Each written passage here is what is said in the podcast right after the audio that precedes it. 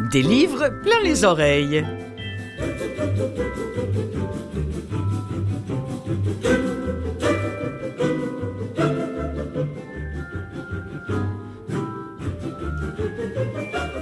Cette semaine, il était une fois un bateau de guerre, oh que dis-je, un cuirassé dans lequel vivent des femmes. Imaginez une seconde, c'est le point de départ du livre de Jean-Michel Fortier. Le livre s'appelle La Révolution d'Agnès, c'est lu par Dominique Canel, superbe comme toujours, avec qui je vais m'entretenir au sujet de ce livre peu ordinaire que je vous recommande à tout prix non seulement de lire, mais d'écouter par Dominique, c'est un vrai régal. Et puis, Printemps oblige, mes amis, nous l'attendons tant, que ce soit sous la neige, la pluie ou le soleil. Il faut bien le célébrer ce 23 mars, puisque c'est la semaine du 23 mars que vous allez entendre cette émission. Depuis le temps qu'on l'attend, ce printemps, euh, j'ai plein, plein, plein de livres audio à vous proposer euh, à propos de cette saison promise, désirée et détestée quand elle n'est pas aussi belle que prévue. Euh, vous savez, quand c'est un printemps avec une météo bon, appelons les choses comme elles sont, à chier, et qu'on a juste envie euh, ben, d'écouter un bon bouquin. Voilà. Alors, pour vous présenter le, livre qui suit, bien, nul autre que Dominique Kennel de Sa voix que j'aime tant. On l'écoute. La Mèche présente La Révolution d'Agnès, un roman de Jean-Michel Fortier, lu par Dominique Kennel et produit avec la collaboration de Studio Bulldog. Le but c'est le pouvoir de l'imagination. Agnès Varda, Visage Village. Bonjour Dominique Kennel. Bonjour Clotilde. Euh, vous êtes-vous régalé autant à lire à haute voix ce livre euh, que je l'ai eu moi euh, à le lire à voix basse? Oui, c'est un livre truculent, je dirais. Oui, c'est vrai. J'ai vraiment eu beaucoup de plaisir à, à traverser le livre qui, comporte beaucoup d'humour et euh, énormément de personnages, tous plus étonnants les uns que les autres. Euh, c'était un vrai régal. et puis euh, j'étais très heureuse aussi quand je suis arrivée à la première session au studio Bulldog de retrouver Jean-Michel Fortier qui était là. Oh. Et ça, ça ne m'était jamais arrivé de lire, euh, de faire une session de lecture en présence d'un auteur. Oh, mais c'est impressionnant, euh, non? Ça, est-ce que ça vous... impressionnant, mais en même temps, il était tellement heureux euh, ah. d'être là et il m'a encouragé. il est resté pendant... Il devait rester juste une petite demi-heure. Finalement, il est resté pendant toute la session. il était enchanté. Alors, moi, ben ça ça m'a juste ah. stimuler encore davantage à essayer de rendre euh, honneur à son livre le plus possible. Mais ça m'a beaucoup touché, puis euh, c'est un garçon fort sympathique. Je me suis demandé, euh, Dominique Kennel, par où on commence sans tout dévoiler, parce que je, trouve dommage, je trouverais dommage. et, je suis contente que vous ayez parlé des personnages, parce que je me disais, le mieux, c'était peut-être qu'on y aille par les personnages plutôt que par l'action. Qu'est-ce que vous en pensez? Parce que, bon, ah on, peut hein, on, peut faire ça comme ça. Bon, alors évidemment, il y a cette fameuse Agnès, euh, parce qu'on a l'impression que rien n'est important dans ce livre-là au début, mais finalement, tout découle de ce début-là. Donc Agnès est étudiante.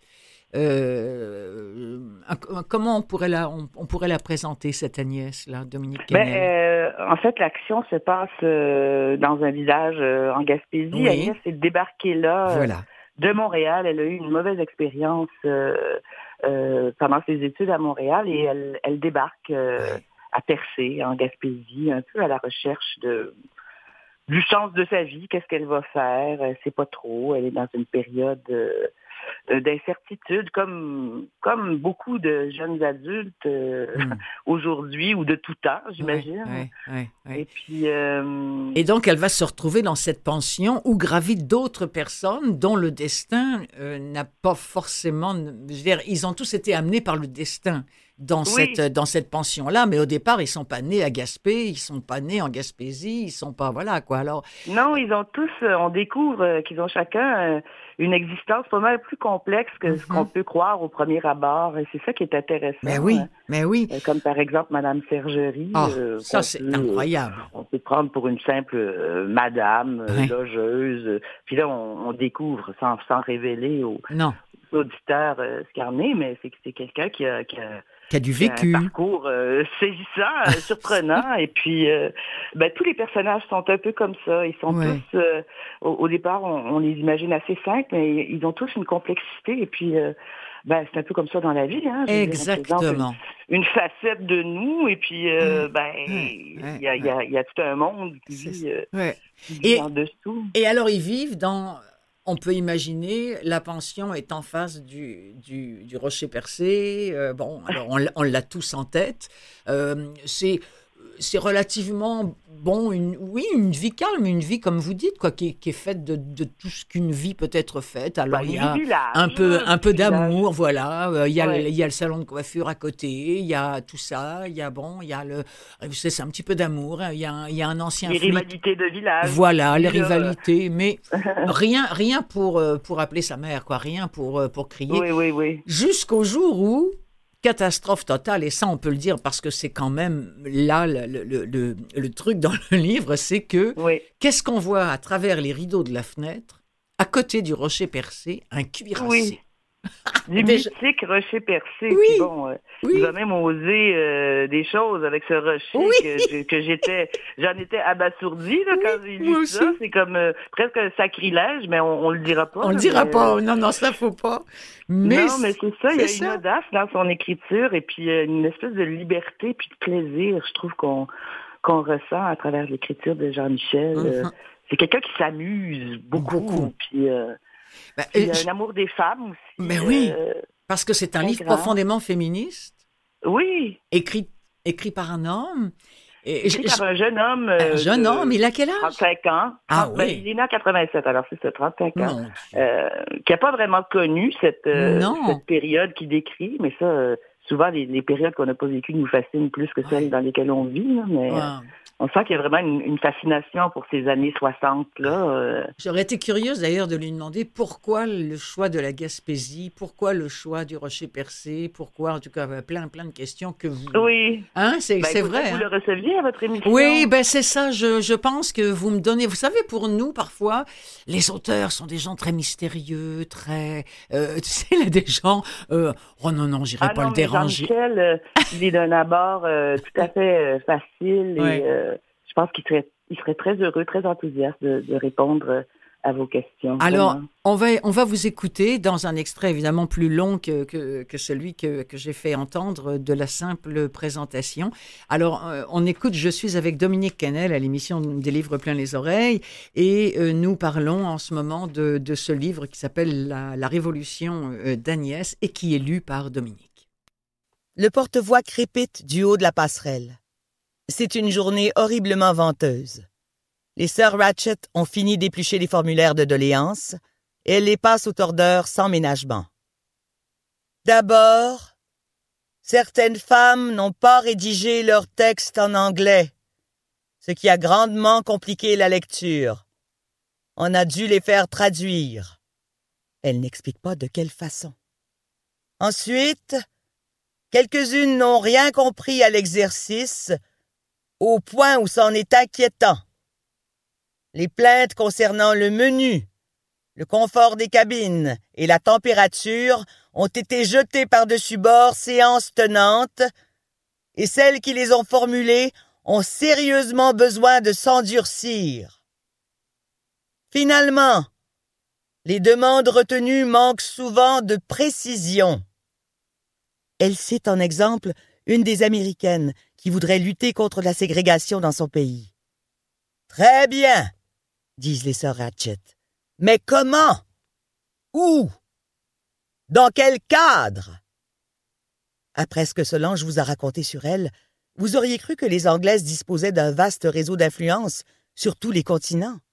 Or, elles semblent presque demander aux autres de faire le travail à leur place, à distance, séquestrées dans des cabines sans le moindre équipement de communication elles finissent tout de même par se montrer rassurantes. Oui, elles sont fort bien connectées aux États-Unis. Il leur sera aisé de placer l'américaine quelque part et de la soutenir dans ses activités. Leurs mots vous frappent. C'est la première fois qu'elles tiennent ce discours de sous-traitance. Près de vous, Solange traduit pour Hélène et n'a pas l'air surprise. Vous chuchotez. Je croyais qu'elle voulait organiser quelque chose, mettre un plan à exécution. Suis-je la seule? Elle parle comme de simples intermédiaires. Solange porte un doigt à sa bouche. Taisez-vous. Les sœurs Ratchet déposent le porte-voix, se consultent un moment et reprennent la parole. Il y a un problème. Elles sortent un formulaire de leur porte-document et l'agitent au-dessus d'elles.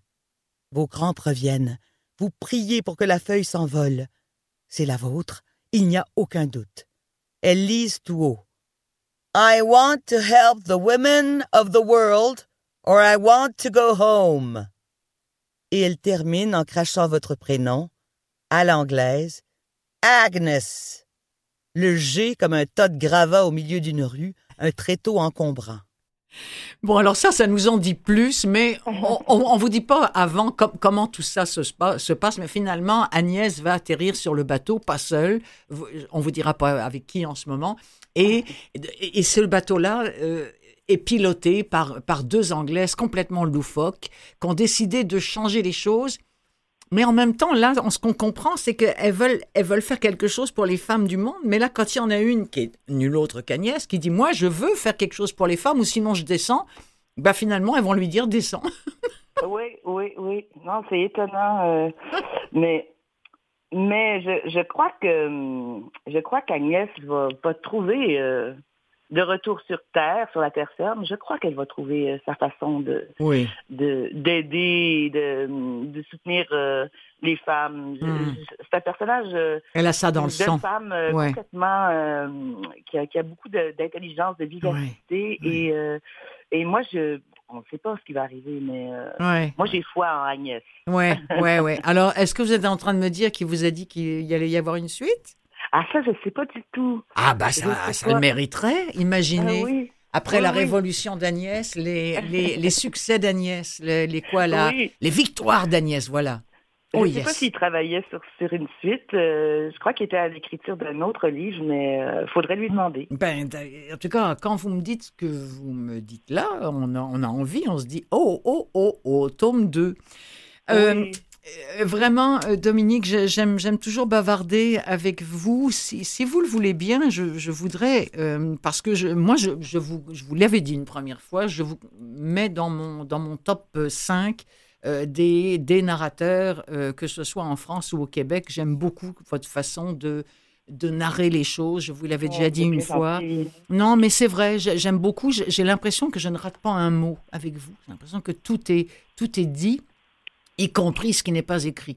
Et, et, si vous me le permettez, je voudrais vous poser deux questions qui ont un rapport à la lecture et au lecteur. Est-ce que cela vous va? Eh, Tout à fait. Tout à fait. Bon, alors, première question que je vous pose. Vous n'êtes pas la première à qui je la pose, mais c'est parce que ça nous permet euh, aussi, aux auditeurs et aux futurs lecteurs peut-être, d'en savoir un petit peu plus sur ce métier. Euh, Dominique Kennel, qu'est-ce qu'une bonne lecture? Ben, c'est drôle, vous avez parlé dans votre euh, dans votre question de, de faire entendre les mots. Hmm. Et puis euh, moi j'ai énormément de respect pour euh, pour les auteurs, les autrices et je suis persuadée que le choix de leurs mots est, est, est, est, très réfléchi, et très mûri et les auteurs et les autrices se penchent longuement sur leur écriture. Alors, je pense qu'il faut euh, justement se l'approprier puis la faire résonner euh, de, de, la plus belle façon. Il n'y a rien qui est laissé euh, au hasard. c'est pas les livres sont pas écrits sur des coins de table, les livres sont révisés. Il y a des versions, des fois des dizaines, des, vingtaines de versions d'un livre. Je le sais pour parce que moi je, travaille beaucoup au théâtre, puis euh, les auteurs, les autrices de théâtre euh, nous présentent souvent euh, des versions, je sais pas, des douzièmes, des quinzièmes versions d'un texte. Alors, le choix qu'ils ont fait des mots est très important et puis il faut leur faire honneur. Et puis, il faut aimer lire. Moi, j'adore lire. je suis chanceuse. dès mon enfance, j'ai eu le compagnonnage des livres. Chez moi, il y avait des livres. C'était quelque chose d'important. Alors, c'est quelque chose que je que je fais depuis l'enfance. Et puis, je dis ça, ça, peut, ça peut paraître anodin, mais c'est pas. non, non. Et je crois que de plus en plus, avec l'avènement du numérique, des tablettes et tout ça, c'est pas si évident d'avoir des livres dans la maison d'avoir, euh, je sais pas, quelqu'un qui nous lit des histoires. Ou, euh, Puis moi, j'ai eu cette chance-là.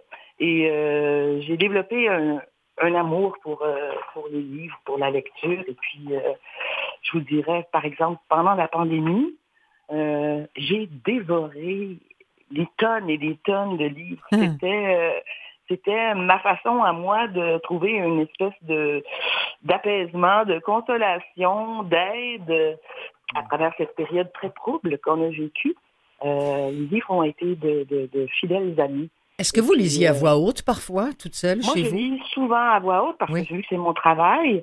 Alors souvent, je m'oblige à lire euh, une page à voix haute, une page dans ma tête, une page ou un chapitre à voix haute, ou presque tout le temps parce que c'est mon outil de travail. Alors, je veux développer cette facilité de lire à première vue à voix haute. Et puis, ben, c'est un plaisir. Dominique Kennel, quelles sont d'après vous les qualités premières qu'un lecteur devrait avoir? Euh, ben, Il faut aimer lire, comme je vous disais. Il faut euh, aimer euh, l'écriture. il faut s'intéresser aux auteurs. il y a tellement de, de sortes d'écritures différentes. C'est tellement vaste. Je veux dire vous voyez, ce, ce, livre-là, La Révolution d'Agnès, comme je vous disais, j'ai trouvé ça absolument réjouissant et truculent à lire. Euh, beaucoup d'humour, beaucoup de personnages, c'était très coloré. Alors c'était euh, un plaisir de lire ça, mais je veux dire, j'ai lu des livres scientifiques aussi passionnants. Il faut s'intéresser à, à tout, en fait. Euh, Faut être curieux. toutes les formes. Oui, curiosité, oui. Hum, oui. Oui. Merci beaucoup d'avoir euh, répondu avec euh, générosité à toutes ces questions-là, Dominique Kennel. Je vais fidèlement continuer à écouter tous les livres que vous allez enregistrer. Ah, Et non, vraiment. Vraiment. Et puis, ben, je vous souhaite euh, plein de bonnes choses pour, euh, pour la suite euh, de, de votre carrière. Euh, Peut-être juste une dernière chose, parce que je vais, je vais en parler maintenant. Je ne sais pas si vous avez entendu parler, mais euh, chez nos voisins euh, américains, il y a l'intelligence artificielle qui fait en sorte que de plus en plus de producteurs vont chercher des, des, des, comment, des, des sites Internet qui sont capables de piquer quelques secondes de voix de quelqu'un pour la ah synthétiser. Oui, oui. Euh, et, et, je me disais, tiens, je vais, je vais peut-être demander. C'est terrible, c'est ça, j'ai lu un grand papier là-dessus et j'avais très envie d'en parler. Euh, ici, apparemment, ça ne se fait pas, mais vous savez, quand on signe un truc là, pour, les, pour la cessation de droit, tout ça, bah oui, mais finalement, on ne sait même pas ce que la voix va devenir et il semblerait qu'il y ait des sites qui les utilisent. Oh, ça prend pas grand-chose, entre 6 à 20 secondes pour qu'on soit capable. Ouais, oui. Alors, ils vont saisir la voix et puis ils vont pouvoir la, reporter sur euh, un texte complet Absolument. Je peux même vous dire hmm. que euh, Emma Thompson, euh, Emma Thompson est en ce moment en, conflit comme ça parce que sa voix a été utilisée, complètement synthétisée, pour lire, ben, vous savez quoi? Pour lire Mein Kampf de Hitler. Ouais. Ouais. Oh mon Dieu, quelle horreur! Hein, c'est vraiment, alors, ben, c'est ça. Euh, un programme bêta, ça s'appelle Eleven Labs. S'il y a des gens qui sont intéressés, euh, Eleven Labs, c'est ça, ces gens-là se sont emparés d'un programme euh, et pour, pour générer des vous voix. Avez entendu ce que ça donne? Non, ben non, parce que non, non, absolument pas, non, non, non, non. Ça, on ne sait pas où ça a été diffusé, on ne sait pas, euh, mais c'est c'est épouvantable. C'est ben vraiment. oui, c'est euh, épouvantable. Et puis, euh, j'ai l'impression que ça ne doit pas être une lecture très intéressante non plus, parce que, bon, quand on lit, euh, on y met notre cœur, on y met notre âme, on y met notre intelligence. et puis là. Écoutez, le, il paraît même que Microsoft possède un outil d'intelligence artificielle de synthèse vocale qui s'appelle Wally, qui peut reproduire la voix d'une personne jusqu'à son timbre et son ton émotionnel. Après, après avoir entendu un échantillon d'environ trois secondes. En tout cas, moi, je trouve ça tellement catastrophique. En ce moment, ça touche beaucoup apparemment les gens du doublage, mais comme on a pu le voir avec Emma Thompson, ça, va, ça peut également toucher les comédiennes et les comédiens, narratrices, narrateurs de, de livres audio. Quoi. Euh, Alors, ce que vous me dites, c'est que finalement, ils voudraient éventuellement remplacer tous les, les, vrais acteurs en chair et en os par des, par des robots. éventuellement. éventuellement. Eh ben. Eh, c'est. Euh, puis, vous savez, hmm. comme mon émission se consacre au livre audio, ben, je trouve que c'est important de, aussi de, de parler de, de, ce genre de choses. Ça fait froid dans le dos. Euh, on n'en parle pas ni au Québec ni au Canada, mais aux États-Unis, c'est un vrai fléau. Oui. Voilà. Ben, vous avez vu avec. Euh, comment ça s'appelle, le chat, l'espèce de. Ben, GPT? Oui, c'est ça, là, qui. J'avais lu un article, c'était Luc de la Rochelière qui qui euh, s'est fait écrire une chanson à la manière de Luc de la Rochelière par cette espèce de robot-là. Euh, bon, le résultat était pas très. Euh, c'est ça. Mais voyez, ben écoutez, ouais. C'est sûr que c'est pas rassurant. Non, c'est voilà, c'est pas rassurant. Ça se perfectionner. Voilà. Euh, en tout cas, moi là en ce moment, je parle à une comédienne qui utilise sa vraie voix et d'ailleurs, euh, on, va se dire au revoir et je voudrais vous dire, euh, cher Dominique Kennel, que nous allons entendre un, extrait d'un autre livre que vous aviez lu pour Vues et Voix, livre audio, qui est Travesti Kamikaze. Oh, wow! Wow, oui, certain. Alors, ben, si vous voulez, vous pouvez rester en ligne et puis on ben l'écoute. Oui, écouter ça. Euh, et puis, euh, ça dure 3 minutes 30. Puis si vous voulez, on se reparle juste après. Ça va me faire plaisir. Alors, un, extrait, un extrait de Travesti Kamikaze, euh, lu par Dominique Kennel, un texte de José E. Yvon.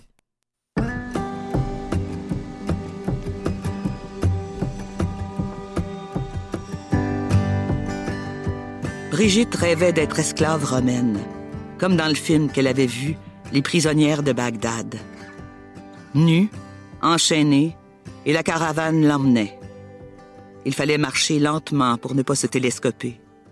L'anneau au cou pesait, et quand celle d'en avant tombait, toute la colonne s'écrasait comme au domino.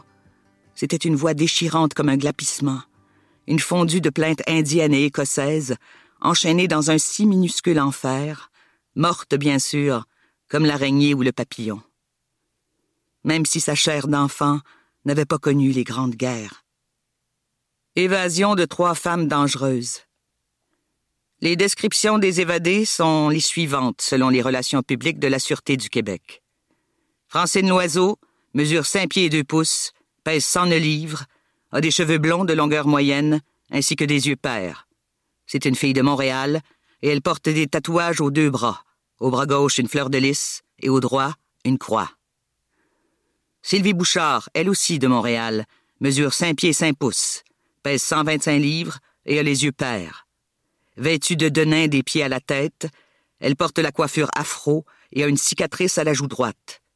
Pour ce qui est de Laurette Garneau de Hall, elle mesure 5 pieds et 1 pouce, pèse 115 livres et a les yeux bruns, ses cheveux sont longs et blonds et un tatouage au bras gauche laisse voir le mot Mama et une épée. Aux dernières nouvelles, la nuit dernière, la police était toujours à la recherche du dangereux trio qui semblait avoir échappé au ratissage du secteur.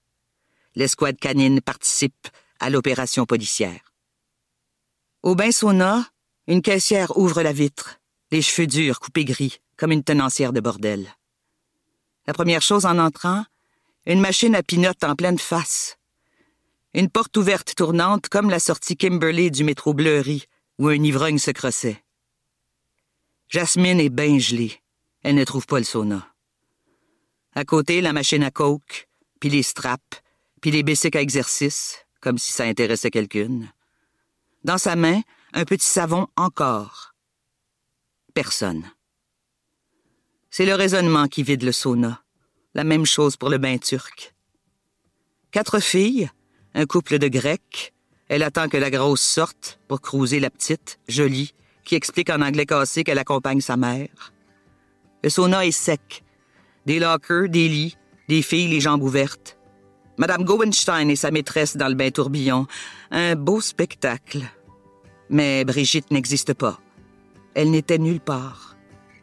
Les filles s'aspergent avec des fouettes en cèdre. Brigitte va peut-être mourir. Mais qu'est-ce que ça change?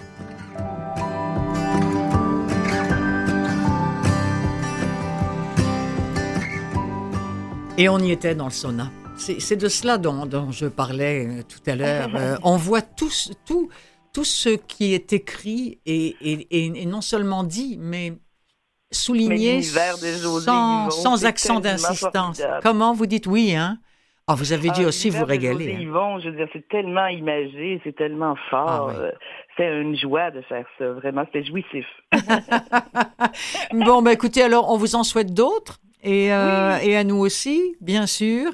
Et puis, euh, merci encore d'avoir euh, répondu à ces questions-là sur la, sur la lecture et, les lecteurs. Pour moi, c'est important d'avoir les, les, avis de, de, professionnels tels que vous. Euh, en ce moment, c'est quoi votre actualité très vite, Dominique Canel ben, En ce moment, je suis au théâtre. Je joue dans un spectacle qui s'appelle Si vous voulez de la lumière. C'est un collectif d'auteurs francophones du Québec à Madagascar, en passant par la France, la Belgique, le Luxembourg, le Liban, le Bénin et Haïti. Et ils se sont inspirés du Faust de Goethe. Oh. Et puis, euh, oui, c'est un spectacle qu'on joue au Prospero. Et on va aller se promener en France et au Luxembourg euh, avec ce spectacle-là. Alors, euh, ben, je suis ravie parce que ça fait longtemps que j'ai voyagé. Je suis pas allée en Europe depuis euh, plusieurs années, en fait, depuis cette oh! fameuse pandémie. Alors, je vais y aller au printemps, là, fin avril, début mai. J'ai très hâte. Ça va vous changer des petites cabines de, de 2 mètres sur 2 mètres qu'on utilise pour les livres. agréable. Merci beaucoup, Dominique Canel. Pardon de vous avoir pris plus de temps que prévu. Ben non, c'était très agréable. C'est vrai. Oh bon, bah tant mieux, tant mieux, tant mieux. Alors, passez une très belle journée et puis à bientôt le, plaisir de vous réentendre. Ok, merci beaucoup. Au revoir, Dominique.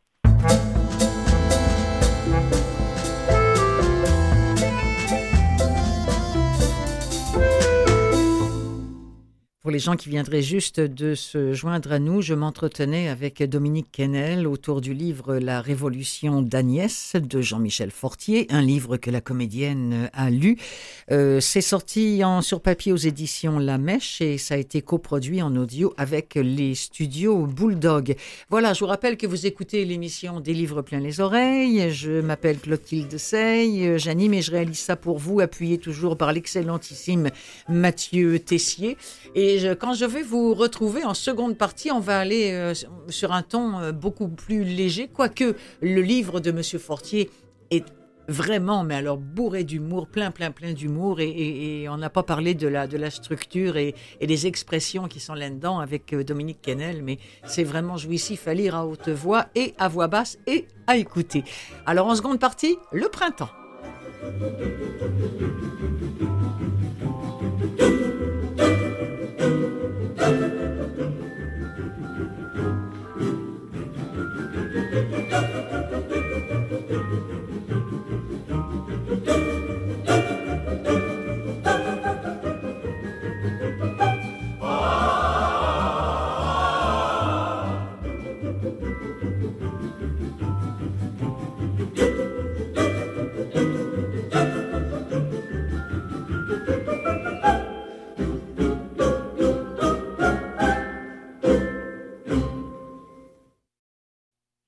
Des livres plein les oreilles, seconde partie, avec Clotilde Sey. Oh, ce sera bref comme intro, parce que tout sera dit en chanson.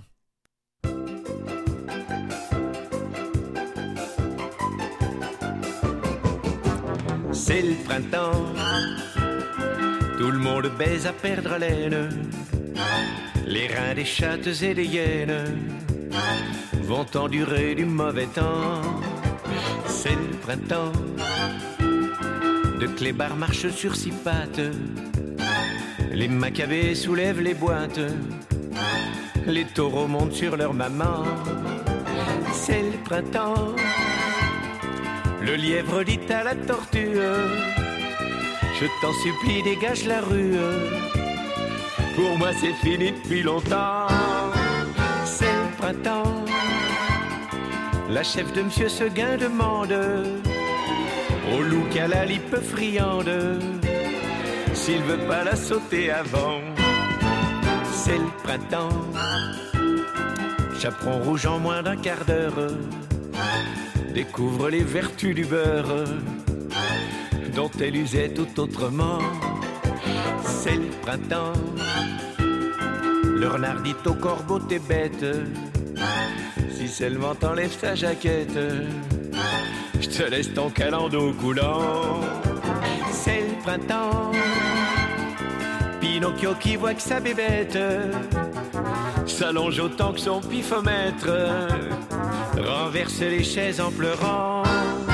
C'est le printemps, l'ogre qui a passé l'hiver sage, qui a un faible pour les pucelages, réveille le prince charmant. Il y a la tour Eiffel qui s'emballe, qui se penche sur le trou des halles pour lui faire un jardin d'enfants. C'est le printemps. Deux escargots sur l'herbe tendre qui copulaient depuis septembre viennent de prendre le pied brutalement. C'est le printemps. La jeune veuve avant qu'elle se fane se fait le meunier, son fils et l'âne, le laboureur et ses enfants. C'est le printemps. Blanche-Neige est fatiguée, pauvrette, de recoudre les boutons de braguette, des nains qui bandent comme des pur sang.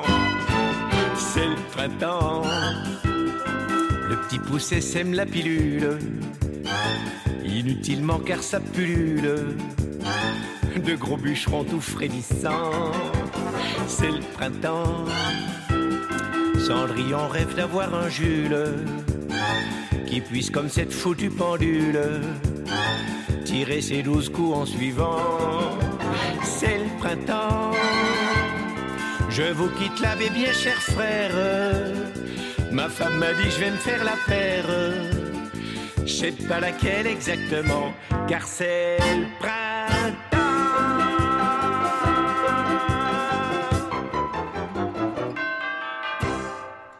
Ah là là, ben oui, oui, je sais, c'est un peu, mais il y a que Pierre Perret qui pouvait écrire ça comme ça et chanter ça comme ça. Bon, c'est vrai qu'aujourd'hui, ça se ferait peut-être plus, mais il y a encore des animatrices qui n'ont pas peur de diffuser ce genre de chansons parce que ça fait marrer, puis parce que c'est le printemps, puis parce que... Lecture audio avec le mot printemps dedans. On va commencer par un, monstre de livre, 37 heures de lecture, d'écoute. C'est lu par nul autre que Bernard Métro, c'est lui qui vous a lu euh, La guerre des trônes, Game of Thrones. Imaginez alors lui, les briques, ça le connaît. Et il a enregistré Au printemps des monstres de Philippe Jaénada. Euh, et l'auteur lui-même, à qui on a demandé de résumer son bouquin, a répondu Oh, c'est pas de la tarte à résumer cette histoire, faut procéder calmement c'est une histoire vraie, comme on dit. Un garçon de 11 ans est enlevé à Paris un soir de printemps 1964, Luc Taron. Si vous préférez euh, découvrir ensuite ce qui va se passer dans le livre, l'histoire, eh bien, euh, baissez le volume pendant à peu près 10 secondes, ok? Puis après, vous pourrez remonter. On retrouve le, son corps à ce jeune garçon le lendemain dans une forêt de banlieue. Il a été assassiné sans raison apparente. Pendant plus d'un mois, un enragé inonde les médias et la police de lettres de revendication démentes signées l'étrangleur. Il adresse même aux parents de l'enfant, horrifiés, des mots ignobles, diaboliques, cruels. Il est enfin arrêté. C'est un jeune homme, banal, un infirmier. Il avoue le meurtre. Il est incarcéré et mis à l'écart de la société pour le reste de la vie, de sa vie. Fin de l'histoire. Mais bien sûr, si c'était aussi simple, dit l'auteur, euh, Philippe Jaénada, si c'était aussi simple, dit-il, je n'aurais pas passé quatre ans à écrire ce gros machin, je ne suis pas fou. Dans cette société naissante qui deviendra la nôtre, tout est trouble, tout est factice, tout le monde truc, ment, triche, sauf une femme. Un point de lumière, et ce qu'on savait se confirme, les pervers, les fous, les odieux, les monstres ne sont pas souvent ce qu'on désigne. Extrait de Au printemps des monstres de Philippe Jaénada, Bernard Métro à la narration.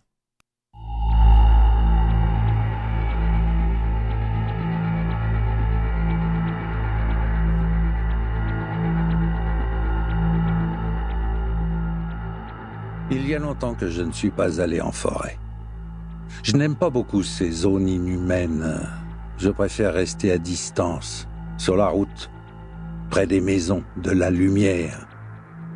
Ce qui met mal à l'aise, ce qui, soyons honnêtes, me fait peur, ce ne sont pas les arbres qui n'ont jamais fait de mal à personne, qui poussent tranquillement depuis toujours.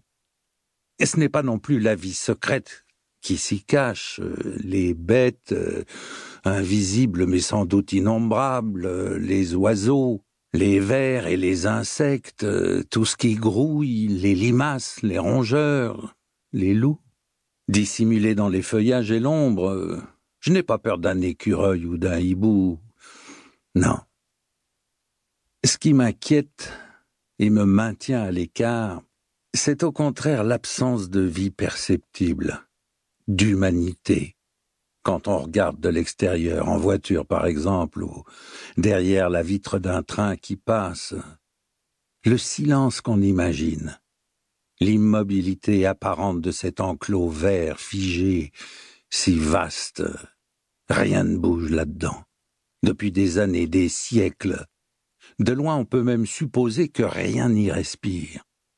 Et à l'intérieur, dans le verre, il n'y a pas de témoin. Rien n'évoque pour moi plus évidemment qu'une forêt, plus désagréablement depuis toujours, la mort.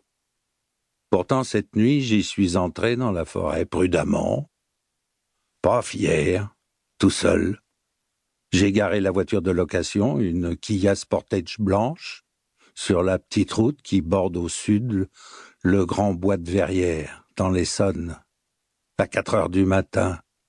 Et je me suis avancé loin entre les arbres et les buissons, les fougères ou je ne sais quoi, dans l'obscurité redoutable.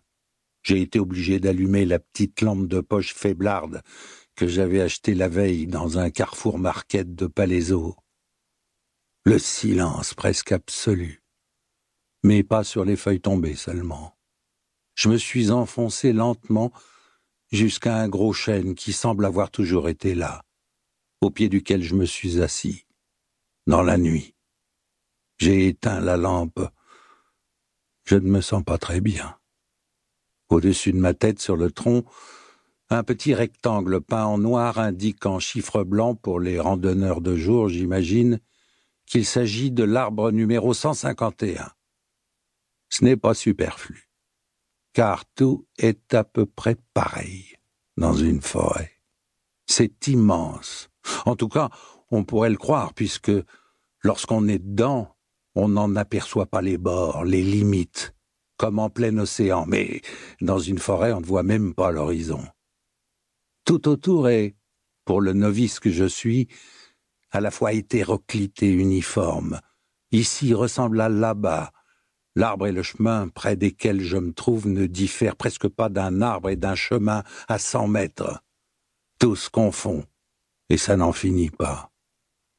Adossé au tronc au milieu de ce monde, les genoux pliés, j'attends sans bouger depuis près d'une heure maintenant. Tendu dans le noir, entre le 26 et le 27 mai 2019 que le jour se lève. J'entends un craquement à une cinquantaine de mètres. Un animal a dû marcher sur une petite branche tombée. Ce n'est pas un écureuil ni un hibou, bien sûr. Je fais moi le malin. J'ai froid, je ne me sens pas très bien, ni physiquement ni moralement. Tout me paraît aussi sombre que la nature qui m'entoure. C'est le printemps pourtant.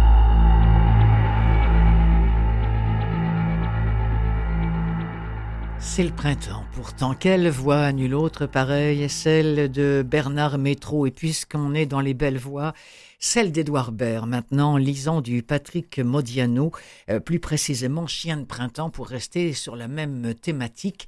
Nous sommes en 64 dans un café parisien. Un client braque euh, l'objectif de son appareil sur un jeune couple assis à une table proche.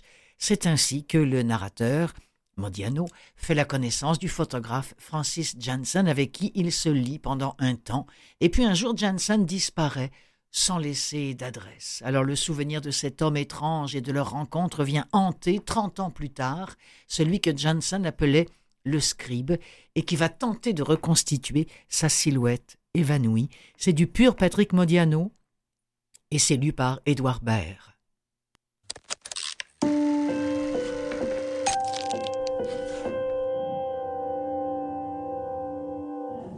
Malgré ma timidité, je n'avais pu m'empêcher de demander à Janssen des explications. Il m'avait répondu que c'était lui, avec son ami Robert Capa, à Berlin, en août 1945. Avant cette rencontre, le nom de Janssen m'était inconnu, mais je savais qui était Robert Capa pour avoir vu ses photos de la guerre d'Espagne et lu un article sur sa mort en Indochine. Les années ont passé. Loin de brouiller l'image de Capa et de Janssen, elles ont eu l'effet inverse. Cette image est beaucoup plus nette dans ma mémoire qu'elle ne l'était ce printemps-là. Sur la photo, Janssen apparaissait comme une sorte de double de Kappa, ou plutôt un frère cadet que celui-ci aurait pris sous sa protection. Autant Kappa, avec ses cheveux très bruns, son regard noir, et la cigarette qui lui pendait au coin des lèvres, respirait la hardiesse et la joie de vivre, autant Janssen, blond, maigre, les yeux clairs, le sourire timide et mélancolique, ne semblait pas tout à fait à son aise. Et le bras de Kappa posé sur l'épaule de Janssen n'était pas seulement amical. On aurait dit qu'il le soutenait. Nous nous sommes assis sur les fauteuils, et Janssen nous a proposé de boire un whisky. Il est allé au fond de la pièce, et il a ouvert une porte qui donnait sur une ancienne cuisine qu'il avait transformée en chambre noire, puis il est revenu vers nous. Je suis désolé, mais il n'y a plus de whisky. Il se tenait un peu raide, les jambes croisées, tout au bout du canapé, comme s'il était en visite. Nous ne rompions pas le silence, mon ami et moi. La pièce était très claire, avec ses murs blancs. Les deux fauteuils et le canapé étaient disposés à une trop grande distance les uns des autres, ce qui donnait une sensation de vide. On aurait pu penser que Janssen n'habitait déjà plus cet endroit. Les trois valises dont le cuir reflétait les rayons du soleil suggéraient un départ imminent.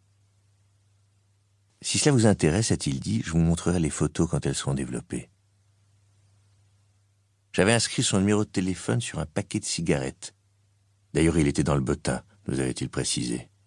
Janssen, 9 rue Froidevaux, Danton, 75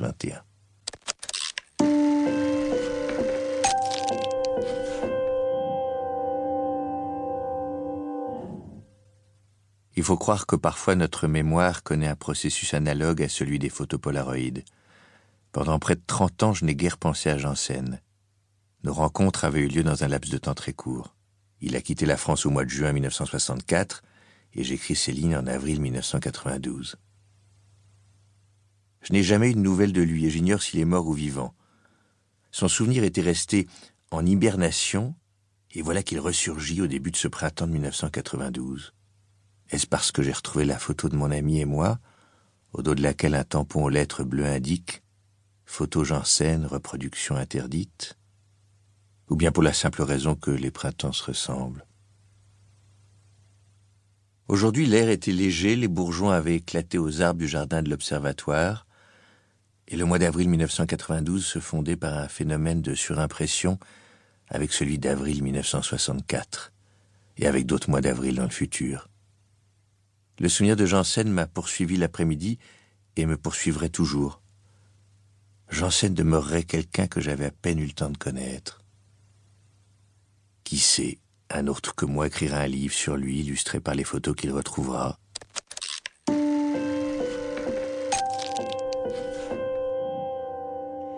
C'est du Modiano, lu par Édouard Baer, un extrait de Chien de printemps. Printemps encore, maudit printemps de Rocco Schiavone.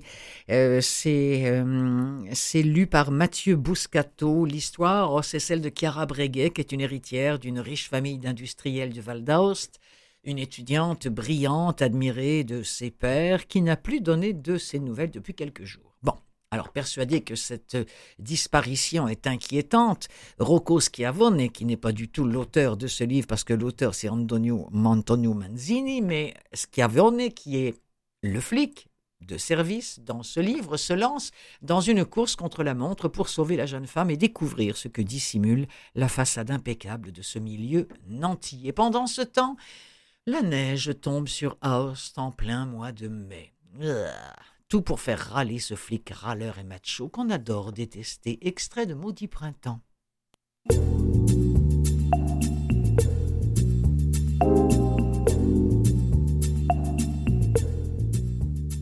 La pluie battait à un rythme forcené sur la tôle du toit.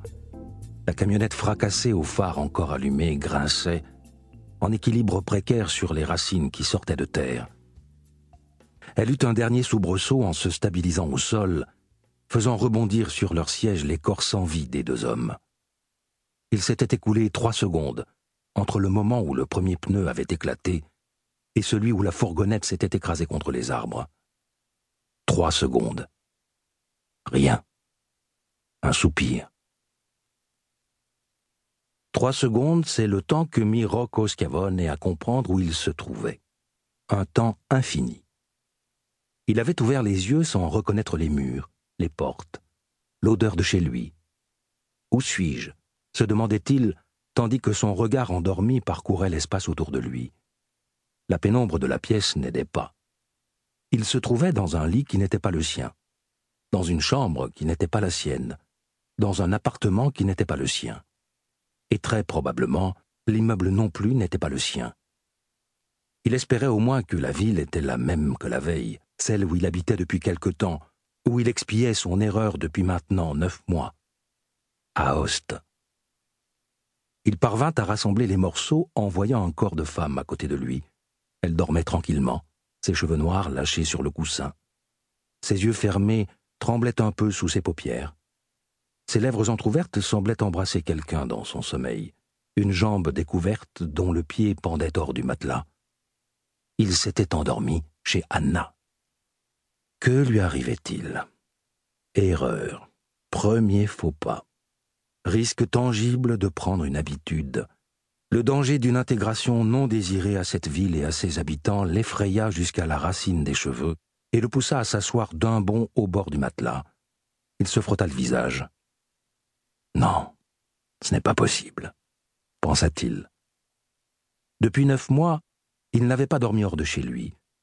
On commençait comme ça, il le savait, et ensuite tout allait très vite, on commençait à fréquenter les cafés, à se lier d'amitié avec le maraîcher et le buraliste, voire avec le marchand de journaux, pour arriver à la phrase fatidique du barman Comme d'habitude, monsieur Et on était foutu. On devenait automatiquement citoyen d'Aoste. Il posa les pieds par terre, chaud, poilu, de la moquette. Il se leva dans la pénombre d'une aube blême comme un ventre de poisson et s'aventura vers une chaise qui embrassait un tas de vêtements, les siens. Un coup sec entre les orteils lui illumina le cerveau, puis un éclair de douleur le saisit. Muet, il se rejeta sur le lit en tenant son pied gauche, qui avait heurté un coin. Rocco le savait, c'était l'une de ces douleurs sauvages et bestiales qui, grâce à Dieu, avait la prérogative de ne pas durer longtemps. Il suffisait de serrer les dents pendant quelques secondes et tout passait. Il jura en silence, car il ne voulait pas réveiller la femme. Non parce qu'il respectait son sommeil, mais simplement pour ne pas devoir affronter une discussion pour laquelle il n'avait ni le temps ni l'envie. Elle mâchonna quelques mots mystérieux entre ses lèvres, puis se retourna pour continuer à dormir. La douleur au pied, aiguë et impétueuse, commençait à s'en aller, n'était déjà plus qu'un souvenir. Réveillé à présent, le sous-préfet se passa les mains sur le visage, et le diaporama de la soirée défila devant ses yeux, transformé en projecteur.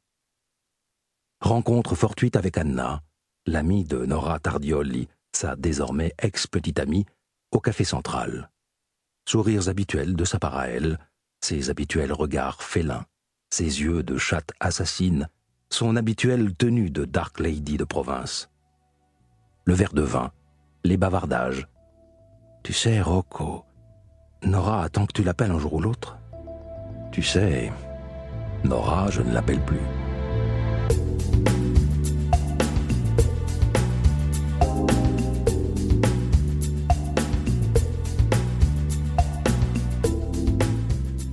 Extrait de Maudit Printemps euh, de Antonio Manzini, lu par Mathieu Bouscato, qu'on va retrouver d'ailleurs dans un dernier extrait euh, avec, euh, avec le printemps. Ça s'appelle Une ritournelle ne fait pas le printemps. Ça, c'est un livre que j'ai vraiment adoré, que j'ai lu il y a déjà quelques années.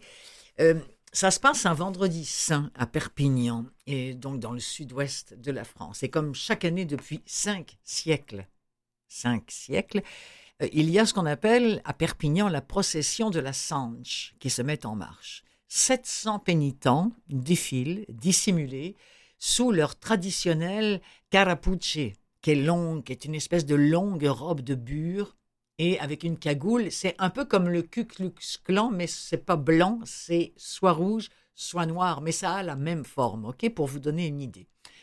Soudain, il y a quelques pétards qui brisent le silence et la panique gagne la procession.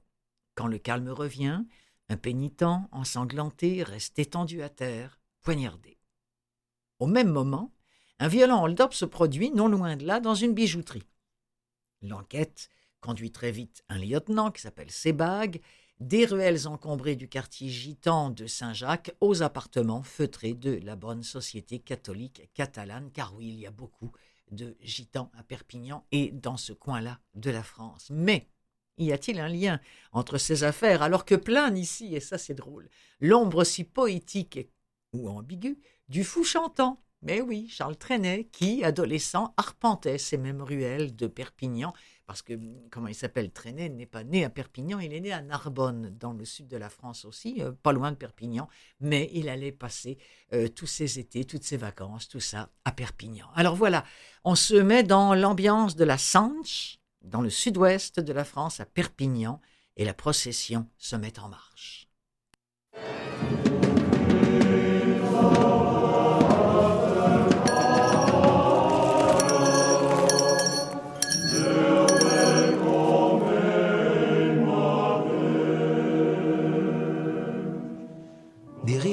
De gamins troublèrent les derniers mots de l'évêque. Indifférents au regard noir que leur jetaient les fidèles, des petits gitans jouaient à s'attraper. Allez vous amuser ailleurs, leur intima Molina. Pan répliqua un môme d'à peine six ans en posant son doigt sur le fusil mitrailleur que tenait le policier. Des enfants plus âgés entraînèrent heureusement l'effronté loin de la colère naissante de Molina. Ils s'égayèrent dans la foule comme une volée de moineaux. Après son homélie, l'évêque entonna une prière, Notre-Dame des douleurs. Dans la foule, quelques personnes se signèrent. Trois coups sonnèrent ensuite au clocher de l'église. La cloche de fer du régido retentit à nouveau, suivie par les tambours. Quand un chant funèbre coula des haut-parleurs, le régido avança d'un pas solennel. Derrière lui, le cortège s'ébranla. Reculez, s'il vous plaît, reculez. Marchant quelques pas devant l'homme en rouge, deux policiers de la brigade anticriminalité maintenaient à distance la horde de photographes. La foule était compacte, la rue étroite, et les consignes strictes. Trois mètres minimum. Après un premier virage, le cortège déboucha place du Puig, au cœur du quartier le plus miséreux de la ville. Autour de cette place, dans une flopée d'immeubles délabrés, voire insalubres, vivaient près de 5000 gitans. Sédentarisés depuis des siècles en pays catalan, la communauté avait investi ce quartier du centre ancien à partir des années 50, lorsque ses habitants partirent chercher ailleurs des logements plus modernes et spacieux. Évangélistes pour une grande majorité d'entre eux, les gitans contemplaient la procession avec un intérêt non dénué de gourmandise. Quelques vieux avaient sorti leurs chaises pliantes et s'étaient installés comme au spectacle. À une époque pas si lointaine, il était arrivé que des œufs soient jetés sur son passage. Une sorte de revanche sociale pour les gitans, quand toute la bonne société catalane défilait en pleine contrition sous leurs fenêtres. Encore quelques zigzags dans le quartier Saint-Jacques, et la procession enfila la rue Rabelais pour une lente descente vers le centre-ville. Protégé de la curiosité de la foule par sa caparuccia, il avançait pieds nus sur le bitume. Malgré son épuisement, il avait cette année encore trouvé dans la pénitence un réconfort. Dieu ne lui refusait pas ce fugitif repos. Durant son enfance, Christian avait participé chaque vendredi saint à la Sanche, mais il s'en était échappé à l'adolescence. Il n'y était revenu que sur le tard. Et après les cinq années réglementaires de probation, il avait été admis au sein de l'archiconfrérie. Mais Dieu lisait dans son âme. Et, malgré sa clémence, il avait décidé de le punir il ferma un instant les yeux. Les goïtch résonnaient dans la rue. Quelle grâce que celle de ces chants religieux catalans.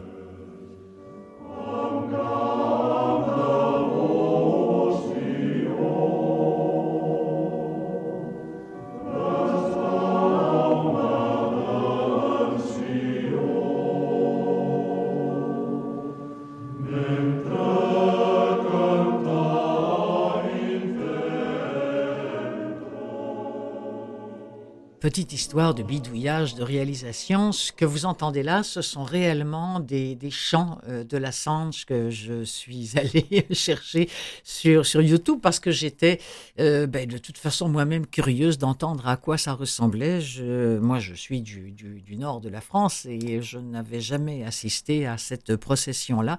Et euh, ça m'intéressait quoi de, de, savoir à quoi ça, ressemblait. Vous savez, ça me fait penser un petit peu à ces voix d'hommes corses comme ça, avec, avec, moins, avec moins de fioritures, avec moins de choses comme ça. Donc c'était un extrait de Une ritournelle ne fait pas le printemps de Philippe Georget, G-E-O-R-G-E-T. C'était lu par Mathieu Bouscato.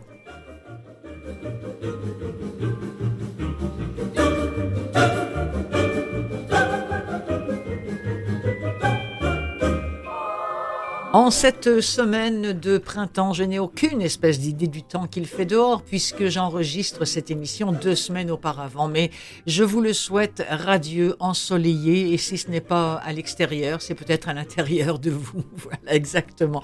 Alors, ben, bonne lecture, mes amis, que ce soit par les yeux ou par les oreilles. C'est Clotilde Sey qui vous dit à la semaine prochaine. Merci Mathieu Tessier. Merci.